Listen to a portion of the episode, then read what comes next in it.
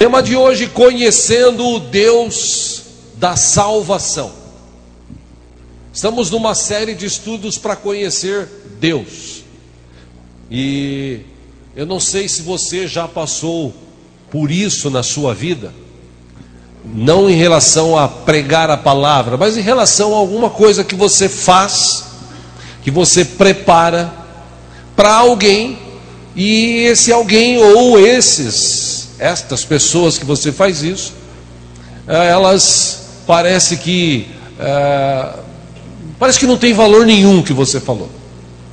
É, eu me sinto às vezes frustrado porque a gente prepara a palavra, prega a palavra e quer com a palavra levar as pessoas a se aproximarem de Deus, mas infelizmente para muita gente ela não faz o efeito que pelo menos eu gostaria. Né? E esse texto que nós vamos ler, Isaías, eu acredito que ele tinha esse mesmo sentimento, mesmo sentimento. Que sentimento era esse? De frustração, de pregar uma palavra, de anunciar verdades para as pessoas de sua época e essas pessoas não darem valor algum. E você fala assim: Poxa, você quer ser é, reconhecido, quer que todo mundo aperte sua mão? Não, não é isso. A gente entende que a palavra está sendo ah, entendida quando as pessoas mudam de vida quando elas passam a viver uma nova vida. Aí você pensa o seguinte: poxa, a palavra de Deus está fazendo efeito. Isaías, ele sentiu essa mesma frustração de pregar a palavra, de tentar levar as pessoas a se reaproximarem de Deus, mas como Isaías tentou, como Ezequiel tentou, como Jeremias tentou, como Elias tentou, Eliseu e tantos outros profetas que em sua época sempre pregavam uma palavra para uh, aproximar as pessoas de Deus, levá-las a entender quem é Deus. Por que, que a gente se reúne para adorar a Deus? Por que Deus tem que ter o primeiro lugar nas nossas vidas? Por que antes de escolher qualquer coisa a gente escolhe Deus? Por quê? Bom, eles tentaram. Algumas pessoas das suas épocas ou em sua época entenderam, mas infelizmente uh, muita gente, como hoje, entra por um ouvido, sai pelo outro. A minha oração, como eu disse uh, de manhã e já disse em outros cultos, é que Deus abra a vossa mente, para que vocês possam se aproximar, entender, curtir, viver, desfrutar da presença gloriosa de Deus. Porque quem conhece esse Deus vivo e poderoso de uma forma mais profunda, vive excelência de vida, vive a bênção do Senhor, vive o melhor do Senhor na sua vida. Eu tenho certeza disso. Como eu digo sempre também aqui, eu prego o que eu vivo. Eu não prego teoria, eu prego o que eu vivo. Por isso, nesta noite, eu quero tratar este assunto falando desse Deus. A gente começou falando de Deus de uma forma ah, por cima, demos uma pincelada assim por cima de quem era Deus. Depois a gente veio destrinchando a cada domingo um dos, dos atributos que Deus tem. E hoje, dentre estes atributos, Ele é o Deus que salva. E a gente vai entender por que, que Deus quer salvar a gente. Por que, que Deus se preocupa tanto, se importa tanto? Por que, que Deus quer ver eu e você perto deles a eternidade? Bom, a gente vai estudar sobre isso. Você que trouxe a sua Bíblia, abra aí no livro de Isaías, no capítulo 40. Isaías 40. Glória a Deus. Deus é bom e a sua misericórdia dura para sempre. Se tiver alguém sem Bíblia do teu lado, se você puder repartir a leitura, por favor, faça isso. Isaías 40, a partir do versículo 1, está escrito: Consolem, consolem o meu povo, diz o Deus de vocês. Encorajem a Jerusalém, anuncie que lhe foi imposto. Tipo, pagou por sua iniquidade e recebeu da mão do Senhor em dobro por todos os seus pecados. Versículo 3. Uma voz clama. E o que, que essa voz clamava? No deserto, preparem o caminho para o Senhor. Façam no deserto um caminho reto para o nosso Deus. Versículo 4: Todos os vales serão levantados, todos os montes e colinas serão aplanados, os terrenos acidentados se tornarão planos, as escarpas serão niveladas. Versículo 5: A glória do Senhor será revelada, e juntos todos a verão, pois é o Senhor quem fala. Versículo 6: E eu pergunto: O que clamarei? Uma voz ordena: clame. Clame o quê? Que toda a humanidade é como a relva, e toda a sua glória como as flores do campo. Versículo 7: A relva murcha e cai a sua flor, quando o vento do Senhor sopra sobre eles.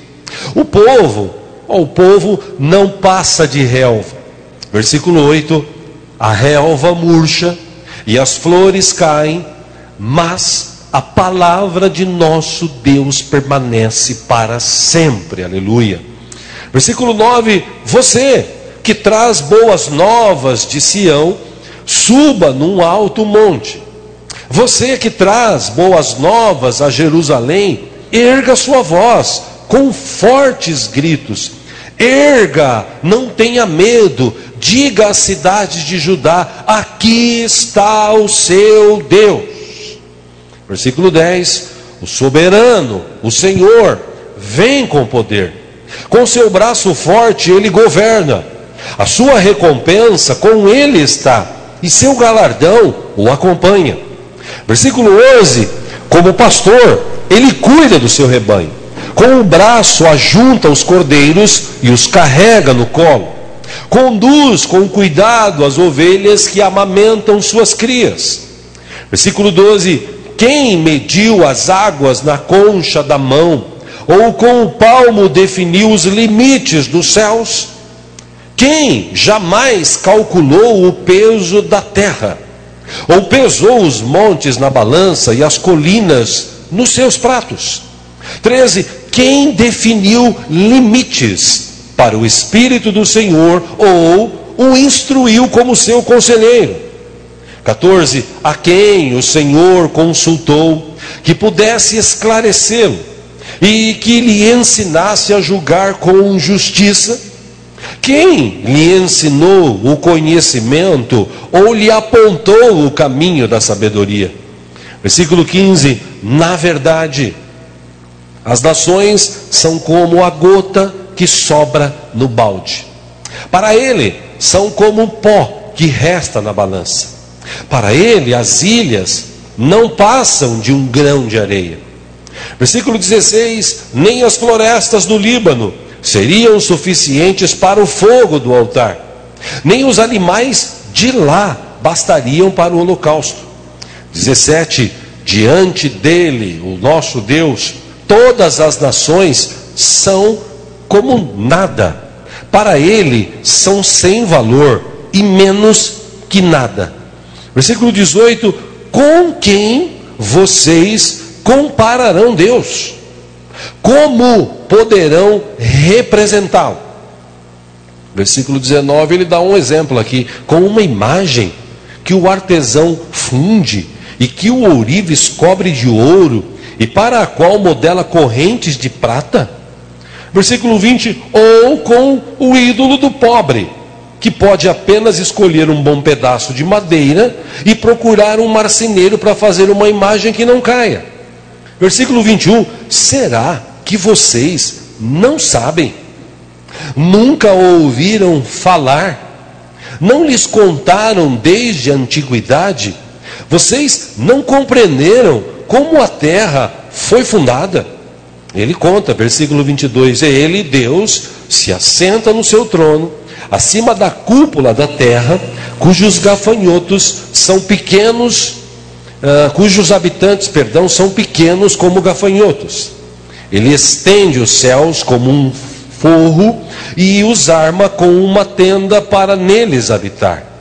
Versículo 23: Ele aniquila os príncipes e reduz a nada os juízes deste mundo.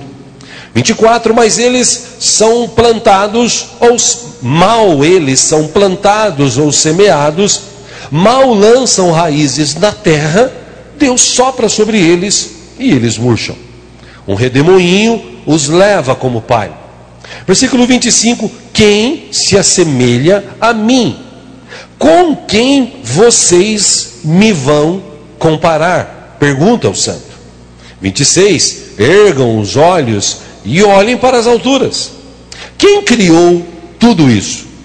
Aquele que põe em marcha cada estrela do seu exército celestial e a todas chama pelos, pelo nome. Tão grande é o seu poder e tão imensa a sua força que nenhuma delas deixa de comparecer. 27. Por que você reclama, ó Jacó? Por que se queixa, ó Israel? O Senhor não se interessa pela minha situação. O meu Deus não considera a minha causa. Versículo 28: Será que você não sabe? Nunca ouviu falar? O Senhor é o Deus eterno, o Criador de toda a terra. Ele não se cansa, nem fica exausto. Sua sabedoria é insondável. Versículo 29, ele fortalece o cansado e dá grande vigor ao que está sem forças. 30, até os jovens se cansam e ficam exaustos. Os moços tropeçam e caem. 31, mas aqueles que esperam no Senhor renovam as suas forças, voam alto como águias, correm e não ficam exaustos, andam e não se cansam. Só por esse texto, só por essa explanação, o povo que dizia conhecer a Deus já deveria ter tomado uma decisão tanto de sua época, que alguns historiadores também ah, dizem que ele escreveu isso e uns 300 anos, 200, 300 anos depois, o povo da época que estava vivendo cativo descobriu essa leitura e alguns deles voltaram ao Senhor. Ou seja, ah, entenda o que eu falei há pouco de frustração. Alguém que um dia teve uma experiência com Deus, como Isaías teve. Isaías capítulo 6, uh, mostra que ele viu a glória de Deus. Ele relata. Até então, do capítulo 1 ao capítulo 5, finalzinho, ele vivia uma vida igual Noé, uma vida igual Elias, uma vida igual uh, Eliseu, uma vida igual Jó, uma vida assim, tipo, eu conheço Deus de ouvir falar, até o dia que Deus se revelou a cada um destes, até o dia que Deus os chamou, até o dia que Deus os capacitou. E Isaías, quando ele teve esse encontro com Deus, quando ele viu, contemplou, teve aquela visão espiritual, ah, ele mesmo relata, ele diz: Eu, Senhor, vou morrer, eu vou morrer porque eu vi a tua glória, eu vi como é, é tremendo, é maravilhoso. Eu, se diz profeta, um homem de lábios impuros que vive no meio de um povo de lábios impuros. Deus, na sua infinita misericórdia, porque um dos atributos maravilhosos de Deus é que Deus nos ama, Deus é amor, né? E Deus se revela a Isaías, dá ordem a um anjo, ele pega do altar uma tenaz e vem e coloca na boca de Isaías e purifica os seus lábios, aquilo ali é uma uma figura de, linga, de linguagem, uma forma de expressar uma mudança na vida dele. Ele sente aquilo, ele restabelece um novo contato, um novo entendimento acerca de Deus. E quando Deus fala, e agora? A gente precisa anunciar. Eh, quem que nós vamos enviar? Isaías se prontifica e diz: Senhor, eis-me aqui, envia-me, eu vou, envia-me a mim. Ou seja, nessa experiência que ele teve com Deus, ele saiu para pregar mesmo, para falar de Deus. E num desses dessas ministrações, desta unção de Deus sobre a sua vida, de capacidade, de inteligência, de inspiração, ele escreve esse texto, ou ele fala esse texto, e alguém descreve, e ele diz para o povo: gente, será que tudo que eu falei até agora para vocês, será que tudo que eu trouxe às suas vidas entrou por um ouvido e saiu pelo outro? Vocês parecem que não conhecem quem é Deus, vocês estão vivendo escravizados vocês precisam ser livres, vocês precisam ser transformados, vocês precisam ter uma experiência com Deus. Vocês precisam conhecer Deus. Vocês não podem ser esses crentinhos meia boca. Vocês não podem ser essas pessoas conformadas de vir para a igreja, de uh, sentar, de cantar, de bater palma, de ouvir a palavra e acabar o culto. Era como se você estivesse num cinema assistindo filme. Você sai dali e fala, pô, o filme foi legal. Ou então você fala, pô, a mensagem foi legal. Pô, o louvor foi legal. Pô, foi legal a ceia, mas não muda nada. Você sai daquele lugar ou você sai daqui do mesmo jeito. Então, como eu disse há pouco, ah, no princípio dessa mensagem, eh, imagina a frustração de um pregador, de um pastor, que se prepara para pregar uma palavra, que pede ao Senhor capacitação, e Deus conhece todo o auditório, Deus conhece as pessoas, Ele inspira pregadores para trazer uma palavra. Essas pessoas oram, muitas delas jejuam, leem, estudam, para chegar aqui trazer, ou aqui, ou em qualquer igreja, uma palavra que venha de encontro à necessidade da igreja. E tem gente que quando acaba a mensagem fala assim: é, hoje o pastor não estava muito bem, não, viu? Aquele irmão que está pregando ele deve ser novo, porque coitado, não sabe falar nada. E por trás deste que falou devagar, que falou com rapidez, que falou pouco, que falou muito, existe um Deus que traz unção e capacitação. Como eu já falei aqui nas mensagens que a gente está estudando aqui sobre Deus, conhecer Deus. Quem conhece Deus a gente estudou sobre isso. Ele não levanta de qualquer momento ou a qualquer momento no culto para ir lá fora, ver como está o tempo, beber água. Tipo assim, o assunto não está me interessando, eu vou dar uma. Vou ver se estou com vontade de fazer xixi. Eu vou ver se estou com vontade de beber água. Não, quem conhece Deus sabe que Deus está aqui. E a qualquer momento pode sair uma palavra, um estalar de dedos que enquanto você está aqui ligado na presença de Deus, Deus está trabalhando por mim e por você lá fora. Só que tem milhares de milhares de pessoas que quando vão à igreja saem do mesmo jeito. Porque elas não conhecem Deus. Elas vão para a igreja porque tem medo de ir para o inferno, elas vão para a igreja porque quer resolver um problema. Eu falei de manhã aqui, uh, e citei ontem com os meninos que a gente conversava sobre alguns trabalhos. Os dez leprosos, eles chegaram diante de Jesus e tem misericórdia, e Jesus teve e curou. E eles foram embora, e em vez de se apresentar ao sacerdote, um só foi e voltou para agradecer Jesus. Os outros nove, eles foram viver a vida, porque as pessoas elas querem ir para a igreja, encontrar Deus, para Deus resolver o seu problema resolveu o problema financeiro, resolveu o problema emocional, resolveu o problema conjugal, resolveu o problema sentimental, resolveu o problema de saúde, ele não quer saber de Deus. Ele prefere viver essa vidinha medíocre. Ele não sai daquilo, ele não cresce. Então você imagina como diria Billy Graham, grande pregador do evangelho que viveu 100 anos ou 101 anos, faleceu acho que ano passado, ano retrasado um dos maiores pregadores que esse mundo já viu, ganhou mais de 2 milhões e meio de pessoas no mundo todo com as suas mensagens. E uma vez ele disse: O que, que é o Evangelho? O que, que é Evangelho? Além de ser boas novas, Evangelho é o seguinte: é um mendigo que encontrou um lugar onde serve pão e ele vai e conta para os outros mendigos que ele conheceu um lugar que serve pão e aquele pão é bom, aquele pão traz vida. Era assim que a gente devia agir. Mas infelizmente, como Isaías, eu eu falo por mim, claro. Às vezes eu me sinto frustrado. Às vezes eu me sinto, já orei inclusive. Confesso isso para vocês hoje aqui. Eu já orei para o Senhor algumas vezes, dizendo assim, Senhor, se tiver um outro lugar, uma outra igreja que está precisando de alguém que dá aquela, aquela mensagem para levantar a vida das pessoas e tal, pô, dá um jeito, manda eu para lá. Porque para você ficar no lugar falando, falando, falando e não acontece nada, porque as pessoas não estão nem aí, elas não querem saber de Deus, elas estão satisfeitas com um pouco que vive. Poxa, isso é frustrante, é frustrante. E Isaías, ele sentiu isso na sua pele. Porque ele fala para o povo, fala assim, gente, vocês precisam acordar. Vocês precisam despertar. Escuta, quem é Deus para vocês?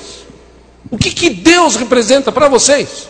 A Deus, a Deus, é, como diria a Xuxa no passado, é aquele cara que mora lá no céu.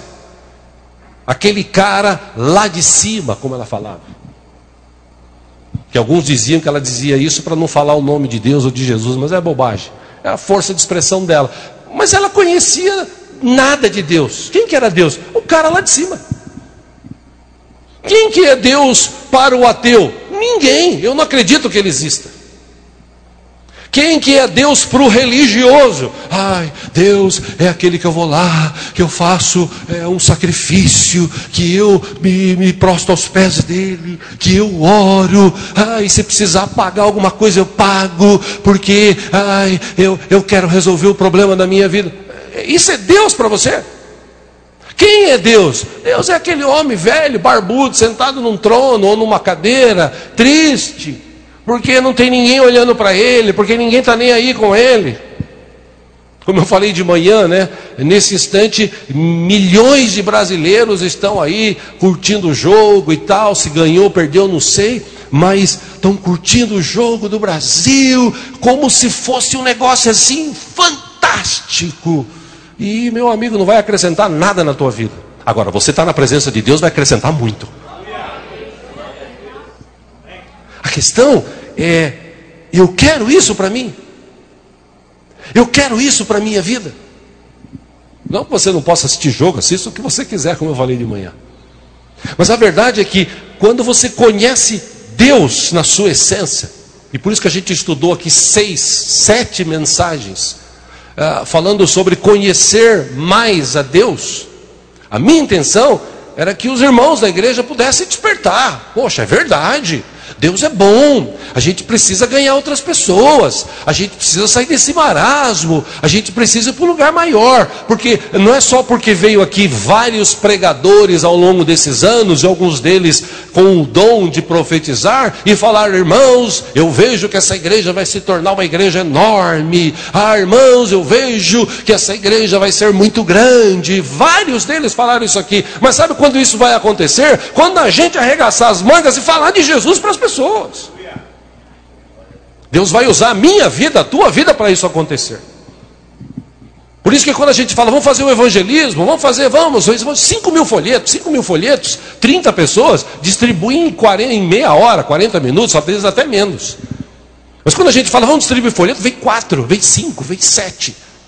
Por quê? Porque a maioria fala, distribuir folheto, pô, eu não posso, eu tenho trabalho e tal. Você não pode se esforçar um dia, sair mais cedo e chegar lá com alegria e pegar e levar e orar. Cada folheto que você colocar, fala, Deus, alcance essa família em nome de Jesus. Amém, queridos? Essa frustração Isaías sentia. E ele citou, falando de Deus, falou: escuta, quem é Deus para vocês?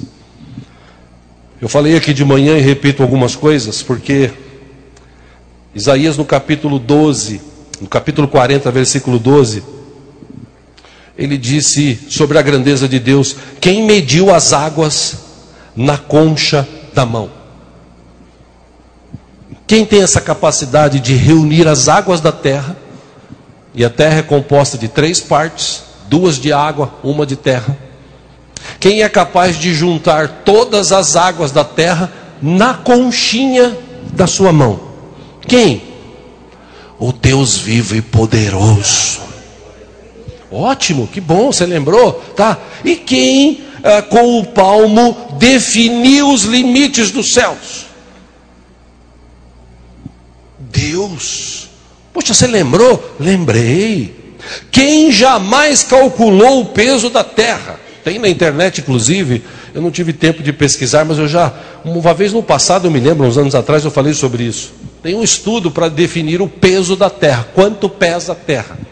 E o peso é tão astronômico que eles ficaram boquiabertos e como isso consegue ficar parado no mesmo lugar há centenas de milhares de anos, sem se mover fora da sua rotação determinada, claro que por Deus, participando de vários planetas que estão com uma distância certa, específica do Sol, outra certa, específica da Lua. Quem que fez isso? Deus. E aí ele fala aqui: uh, quem que pesou os montes e as colinas nos seus pratos? Quem definiu limites para o Espírito Santo? Quem o instruiu como seu conselheiro? A quem que o Senhor consultou para que pudesse esclarecê-lo? Olha, eu tenho uma dúvida: eu faço o céu azul ou verde? Esse tipo de dúvida nunca passou na cabeça de Deus, porque Ele é o dono da sabedoria, Ele é a essência da sabedoria. Quem lhe ensinou o conhecimento ou lhe apontou o caminho da sabedoria? Aí Isaías ele ainda diz assim: na verdade, as nações, versículo 15, são como a gota que sobra do balde. Para ele, para Deus, são como o pó que resta na balança. Para ele, as ilhas não passam de um grão de areia. Nem as florestas do Líbano seriam suficientes para o fogo do altar, nem os animais de lá bastariam para o holocausto. Diante dele, todas as nações são como nada. Para ele são sem valor e menos que nada. Ele usa essa expressão para chamar a atenção do povo. Que como eu falei aqui num desses dias e citei de manhã hoje, se você abrir o livro de Jó 42, ele fala assim: Senhor, o senhor falou, o senhor falou, eu entendi, Senhor, quem sou eu? Que nada.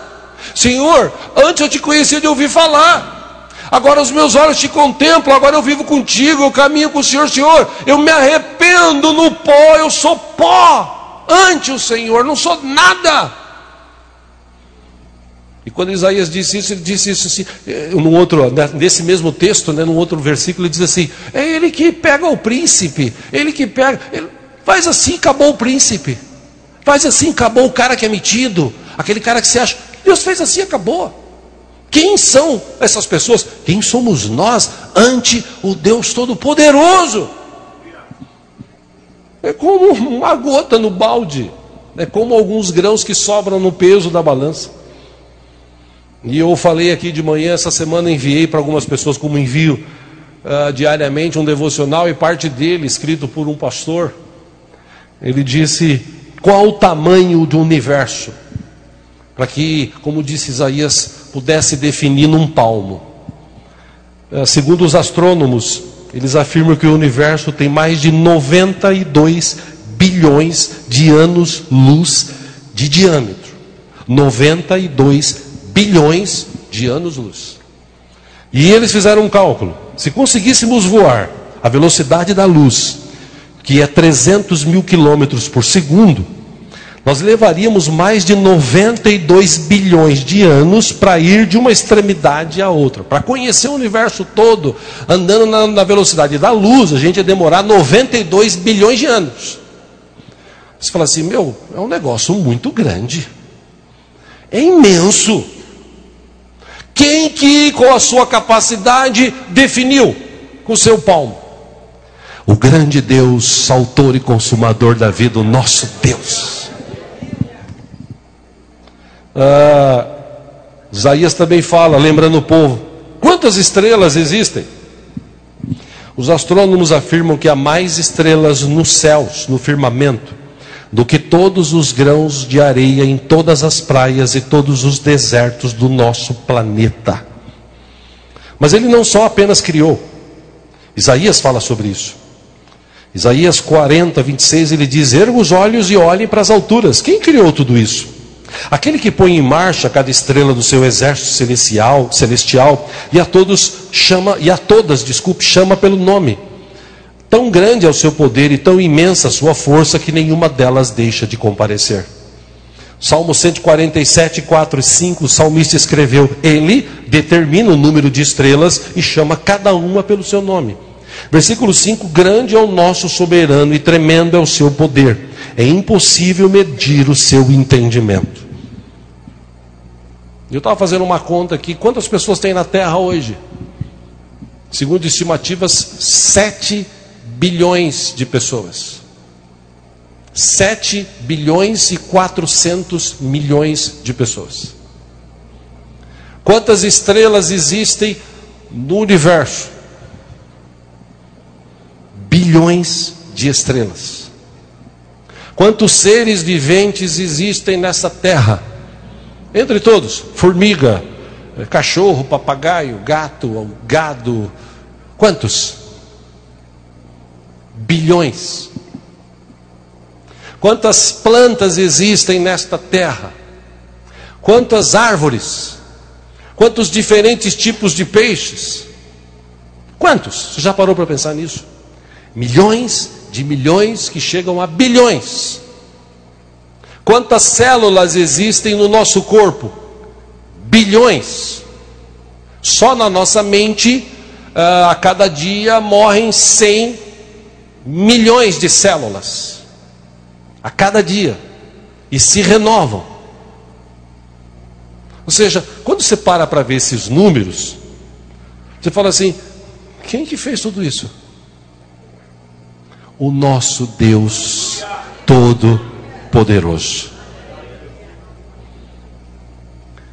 Isaías então olha para o povo e fala assim: que grande Deus nós temos.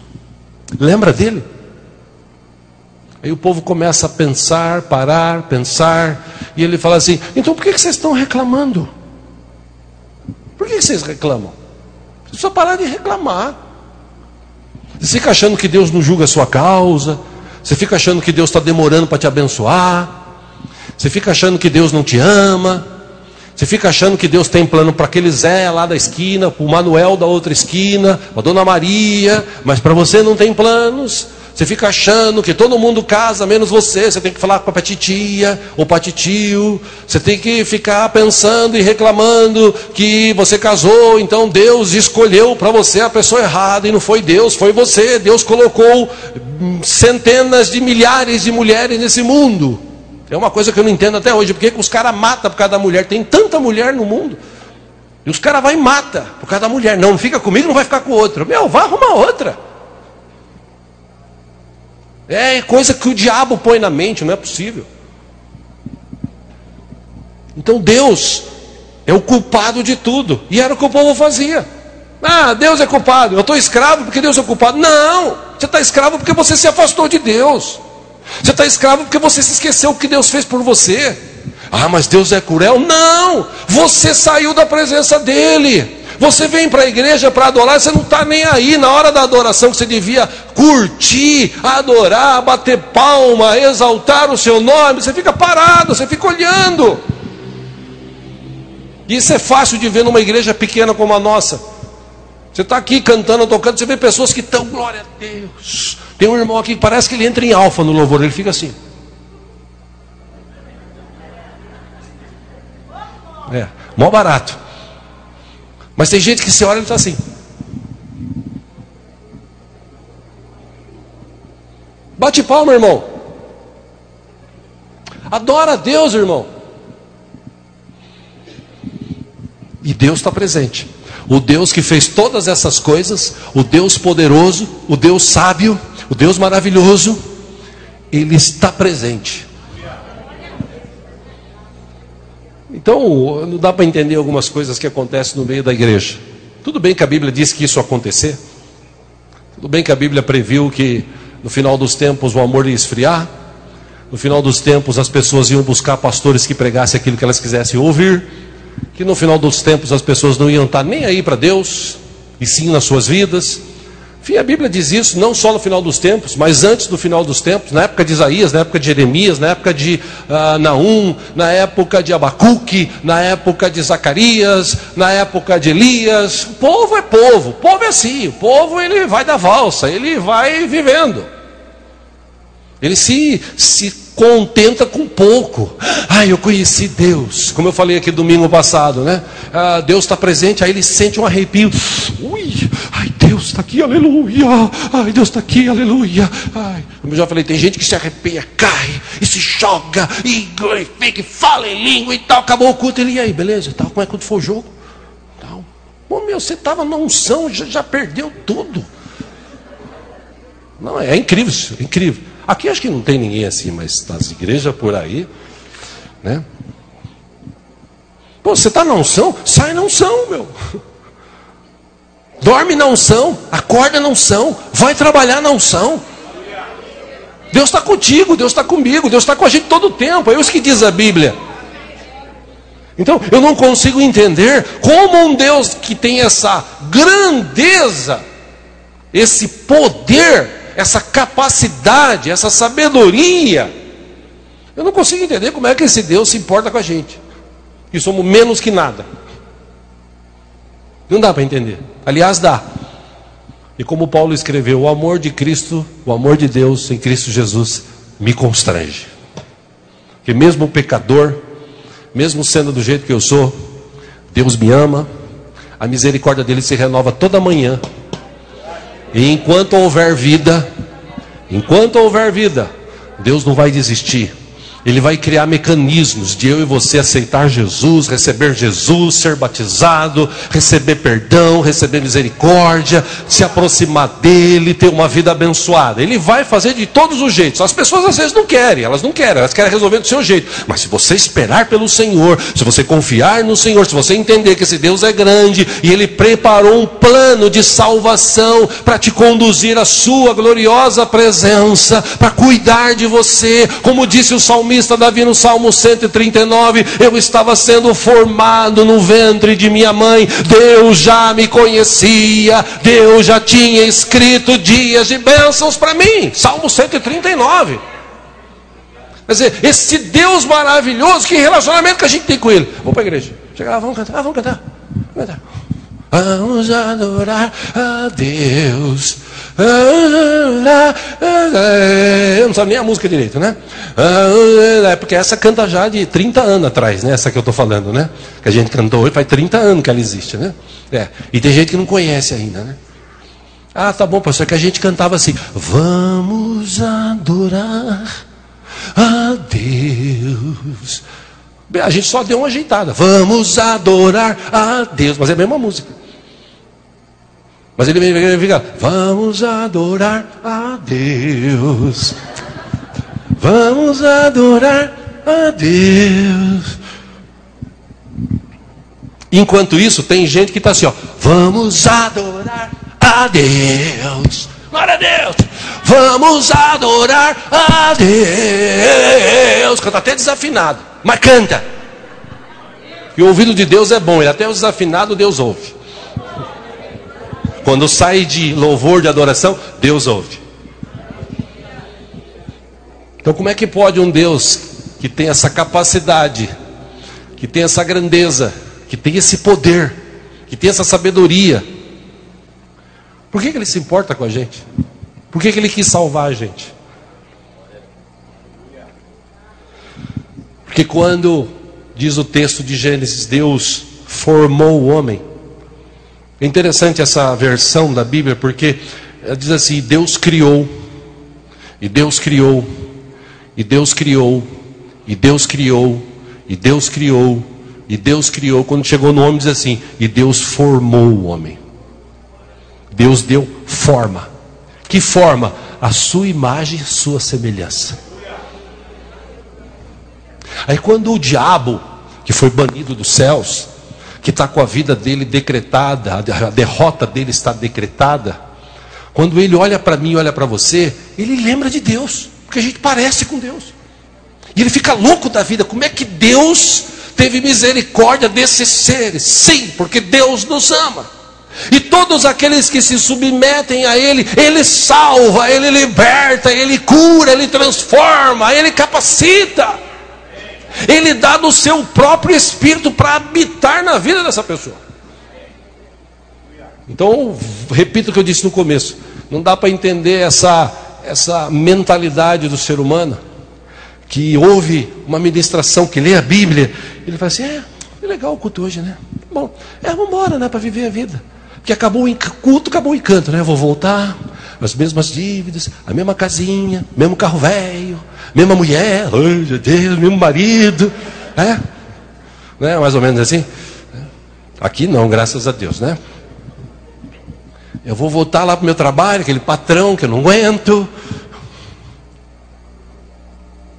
Sendo que ele podia sair daqui cheio da presença de Deus, amigo de Deus, como diz a Bíblia que Abraão foi, confiando no Senhor, crendo no Senhor, depositando toda a sua esperança no Senhor e vivendo dia após dia, day by day, debaixo da bênção, debaixo da unção, debaixo da proteção. Por quê? Porque eu sou amigo de Deus.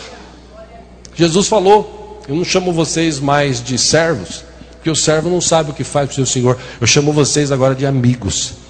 Que amigo a gente conta tudo, e eu estou contando tudo para vocês. E tem muita gente que uh, não entende isso. Mas nesta noite, esse mesmo Deus, ele continua aqui. É outra coisa extraordinária, né? É outra coisa extraordinária. Porque uh, eu não sou Deus, nem tenho a pretensão de ser. Mas se eu fosse, e chegasse num lugar, e visse lá uma turma, que não está nem aí para adorar a Deus, ou para adorá-lo, que não está nem aí com ele, eu, se eu fosse Jesus, e eu não sou, graças a Deus, né? Se eu fosse Jesus que está aqui, talvez aqui sentado num trono de glória, talvez ali atrás, enfim, cheio de anjos e tal, porque eu creio que isso está acontecendo nesse exato momento, a Bíblia diz que Deus está com a gente, né? E eu fico imaginando Jesus assim, com a mão no queixo, fala, nossa, aquele ali, ó, não move uma palha. Eu não volto mais nessa igreja. Eu vou naquela outra, que aquela outra pelo menos o povo canta. Já pensou? Eu faria isso. Mas como eu não sou Deus, Ele é Deus, Ele vem. E com toda a paciência, Ele estende os braços e diz: Eu estou aqui. Venha a mim, vocês que estão cansados, sobrecarregados, que eu tenho alívio para as vossas vidas. Ah, mas eu não quero. Eu quero bênção. Eu quero riqueza. Eu quero a mina. Estou cansado. Eu quero um mino. E Jesus fala: Calma. Eu vou te arrumar. Dá um tempo. Espera. Não, eu quero hoje, Jesus.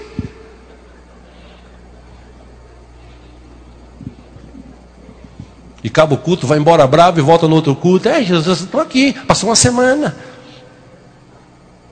Coitado de Abraão, né? Deus falou para ele: Eu vou te dar um filho, vai ser a tua descendência. E ele falou: Tá bom, senhor. Eu acredito no Senhor.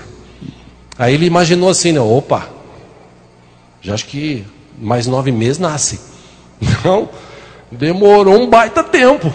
Demorou tanto que ele e a mulher dele deu um conselho para ele: Ó, oh, filho, deita-se com a serva lá, porque, ah, meu, é promessa de Deus, mas acho que ele esqueceu, cara. Outra coisa, eu já sou velha. Você já viu velha ter filho? E ele fez, e causou um grande problema. Mas Deus é tão misericordioso. Fala a verdade, irmãos, Deus é misericordioso, é ou não é? Fala para a pessoa que está do seu lado, Deus te ama tanto, meu irmão.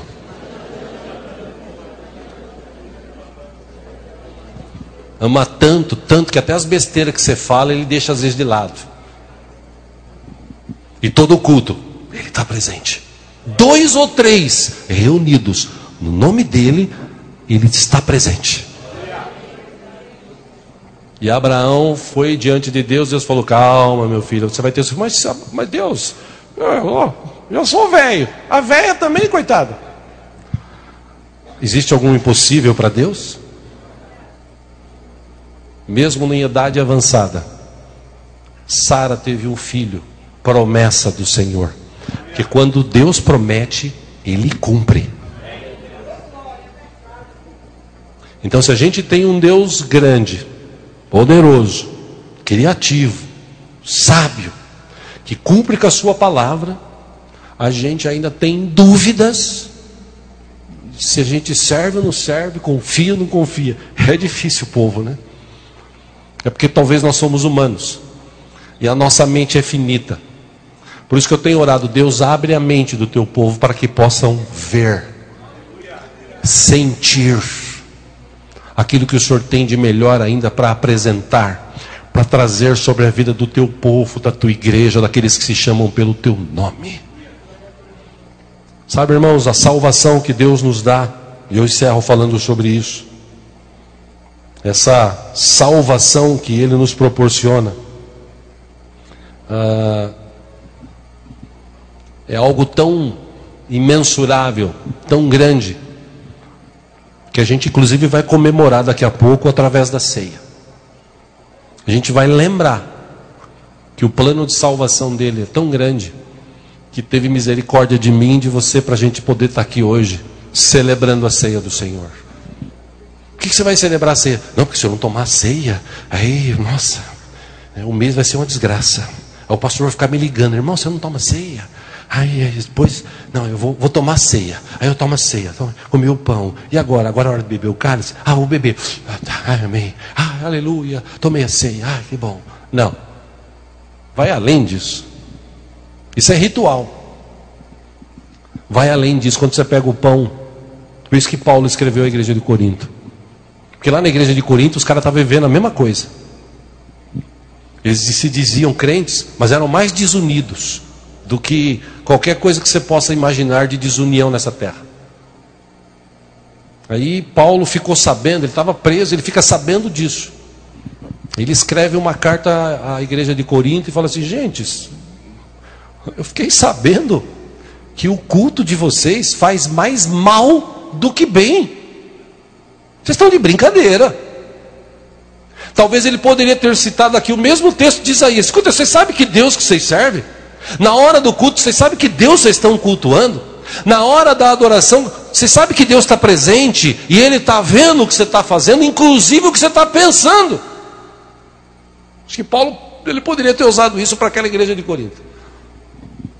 Aí ele disse: Gente, eu recebi do Senhor, na noite em que ele foi traído, ele partiu o pão e disse: Este é meu corpo que é dado em favor de vocês façam isso em memória de mim. Lembre-se que o pior eu já paguei lá na cruz do Calvário pela tua vida. Quer dizer, a gente é participado, você pega o pão, você é pão. Tem uns que até dá, come né, já engole direto. Que hora que a hora tem que beber agora? É agora? Não, não, espera um pouquinho. Mastiga o pão. Por que, que eu tenho que mastigar o pão? Para você lembrar que o teu Deus, como eu falei de manhã aqui na hora da ceia, o teu Deus, o meu Deus, com toda essa grandeza, preste atenção, com toda essa grandeza, com toda essa sabedoria, ele deixa isso de lado, ele se destitui de sua glória. Aí ele vem, se humilha, nasce como um homem aqui, uma criança, carne humana, ser humano, vive com 12 anos ele está na igreja, na sinagoga, falando da palavra, estudando a palavra. 12 anos os meninos estão jogando videogame. Na época de Jesus, ele devia fazer outra coisa, mas Jesus estava na igreja. Escolhas, nós fazemos a escolha. Pena que eu fui comecei a começar a entender a palavra depois de velho, ou depois de 40 anos de idade. Gostaria de ter essa mentalidade que eu tenho hoje quando eu tinha 30. E quando eu falo isso para os meninos de hoje, para os irmãos de hoje que são mais novos, eu estou falando isso porque eu quero ver você vivendo o que eu não pude viver lá atrás. Eu só pude viver agora, só estou vivendo agora. Mas agora já está passando o tempo, né? Agora já virou a ampoleta. Até 50 anos, beleza, virou 50 agora, é contagem regressiva, né? Está caindo lá. Então agora tem que aproveitar esse tempo. E os mais novos que podem aproveitar. Mas ainda assim Jesus morreu na cruz. Quando João olhou para Jesus, falou: Esse é o Cordeiro de Deus que tira o pecado do mundo. Eu não sou digno de desatar-lhe as sandálias do pé. Eu imagino ele falando isso para os seus, seus discípulos, né? Que João Batista tinha os seus discípulos. Imagina ele falando isso para os seus discípulos. E os caras pensando o seguinte: nossa, nunca vimos o nosso mestre se humilhar tanto. Será que esse homem é tão grande assim? Mal ele sabia que o Deus Todo-Poderoso estava em forma humana ali na presença dele, ou passando por eles. E é por isso que a Bíblia diz que tem muita gente que recebe Jesus como Senhor e Salvador, reconhece Ele e depois se afasta. Como diz a versão do João Ferreira de Almeida, comete o vitupério. Nossa, o que é vitupério? É você receber Jesus como Salvador e depois falar assim: ah, quero saber mais, virar as costas para Ele. É desprezar. Desprezar aquele que te deu vida, que dá vida. Se Deus de salvação, Deus Todo-Poderoso se tornou homem, habitou entre nós, trouxe, cumpriu o plano de salvação que Deus tinha para todos nós. E todos aqueles que reconhecem a Jesus como Senhor e Salvador são salvos, são perdoados. E quando Jesus voltar, se estiver na presença dele, vai subir, vai morar a eternidade com o Senhor. Ou seja, com tudo isso, eu espero em nome de Jesus que Deus abra a tua mente e você saia daqui hoje pensando o seguinte: poxa, que oportunidade que eu tive. Eu tenho um Deus, como eu falei de manhã aqui, enche o peito e, e fala assim: meu Deus é grande.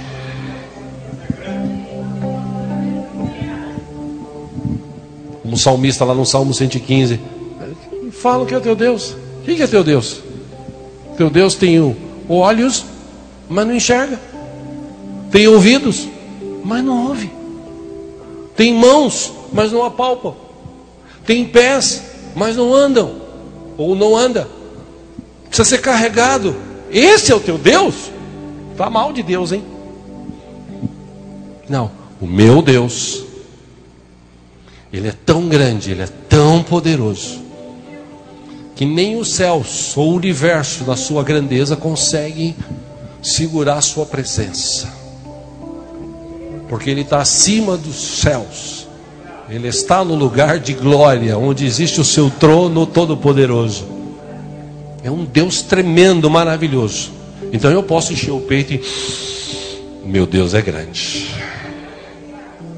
Falar com orgulho, por quê? Porque o meu Deus é grande. Amém, irmãos?